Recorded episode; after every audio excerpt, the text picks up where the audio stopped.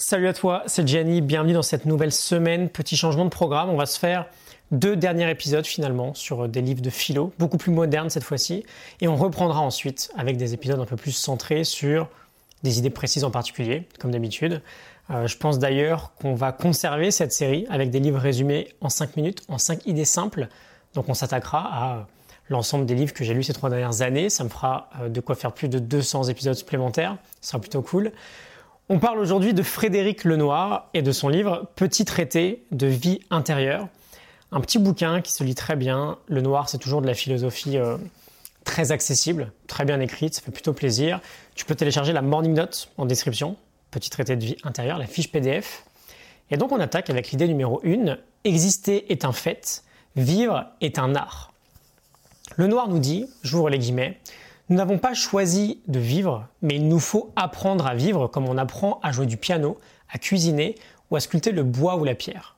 C'est le rôle de l'éducation. Pourtant, celle-ci se, préoccupe pardon, de moins en moins de transmettre un savoir-être au profit d'un savoir-faire. Je ferme les guillemets et comme tu peux t'en douter, j'adore ce passage. On n'a pas choisi de vivre, mais on doit apprendre à vivre. On doit apprendre à vivre. Et surtout, on privilégie le savoir-faire que le savoir-être. Ça me fait un peu penser à, Jean-Paul Sartre d'ailleurs, dans l'existentialisme est un humanisme, on l'a vu il n'y a pas longtemps, quand il nous dit que l'homme est condamné à être libre. On fait un petit rappel, il nous dit qu'il est condamné parce qu'il ne se crée pas lui-même, et il est libre parce qu'une fois jeté dans le monde, il est responsable de tout ce qu'il fait.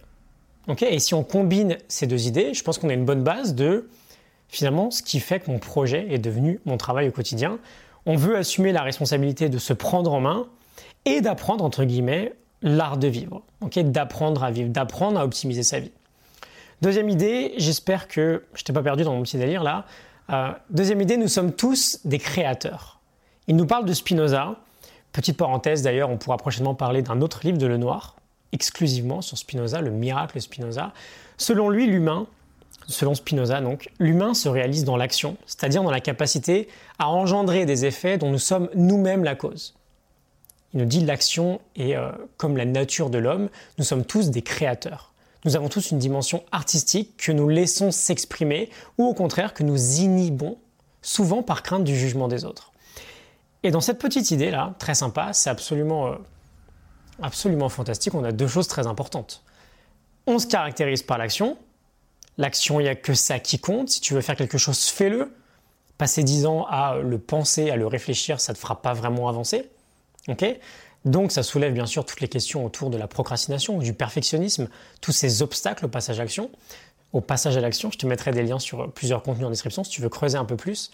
Mais ça soulève également l'idée de la créativité, de notre nous créatif. On a besoin de s'exprimer.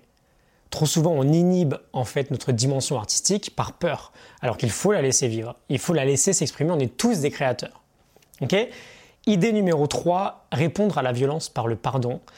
Euh, le noir nous dit, j'ouvre les guillemets, pardonner, ce n'est pas oublier, c'est réussir à apaiser la blessure suscitée par autrui dans un contexte, un environnement donné, et à tout mettre en œuvre pour que la situation source de la blessure ne se reproduise plus.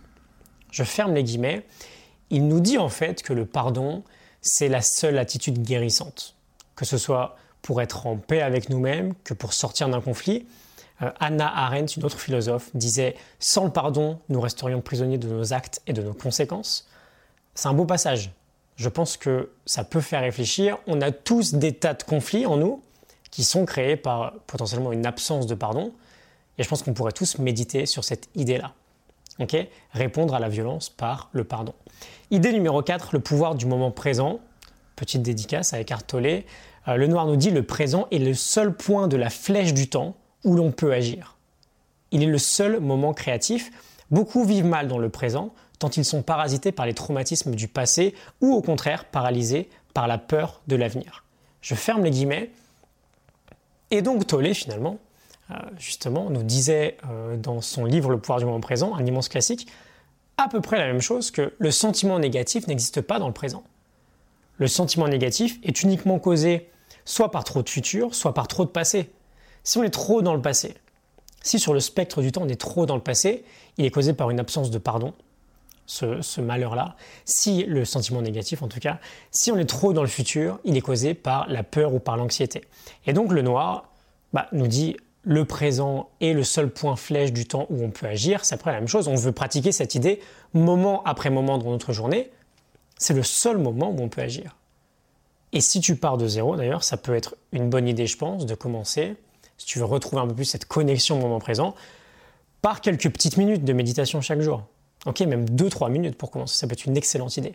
Et enfin, cinquième idée, le non-attachement et les possessions matérielles. J'aime beaucoup cette idée, euh, j'ouvre les guillemets. Il est capital de prendre conscience que le vrai bonheur n'est pas une affaire de possession. Nous pouvons être heureux avec peu de choses.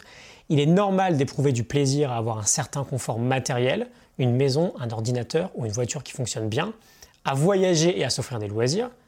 L'essentiel est de rester vigilant, de ne pas céder aux sirènes de l'attachement à tous ces objets qui sont à notre service. Je ferme les guillemets. On veut garder en tête euh, cette idée intéressante, les possessions que l'on a doivent rester à notre service. On ne veut pas en devenir les esclaves. Et souvent quand on est dans, dans l'achat compulsif ou dans le toujours plus de possessions, malheureusement on en devient des esclaves. C'est un peu comme la technologie en fait. Et je vais finir là-dessus. On a des super outils au quotidien qui nous permettent d'améliorer notre vie, les nouveaux ordinateurs, les smartphones, etc. etc. mais aujourd'hui, on est devenu esclave de la technologie. On a créé une addiction digitale qui est terrible. Donc on finit là-dessus. Une possession, c'est bien, mais on reste vigilant à en rester le maître. Comme le noir nous dit, on ne veut pas céder aux sirènes de l'attachement à tous ces objets qui sont à notre service. à la base, ils sont à notre service. Voilà, cinq idées du livre Petit traité de vie intérieure de Frédéric Lenoir. Je te laisse la morning note en description. Je te mets un lien pour la télécharger, c'est gratuit, tu peux aller voir ça. Et je te retrouve demain pour un nouvel épisode. Excellente semaine à toi, à demain, salut.